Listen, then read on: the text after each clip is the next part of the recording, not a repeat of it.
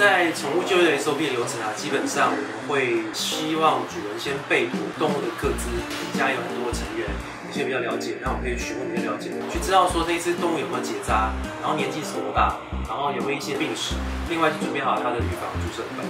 再来就是说，当它发生生病的时候啊，其实有这个智慧型手机，有一些拍照或者是录影的功能，其实我们都很推荐主人去使用。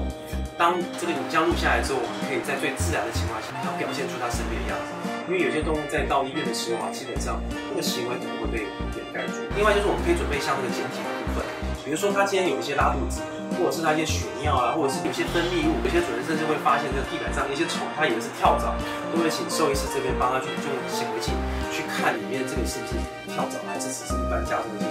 虫。那再来就是说，我们可以先联络好这个动物医院，比如说，等你需要做一些 X 光检查或者是验血的这个部分，那是不是医院这边可以马上做一个提供？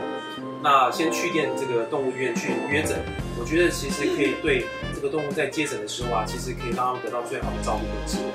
那最后就是说，尽快收。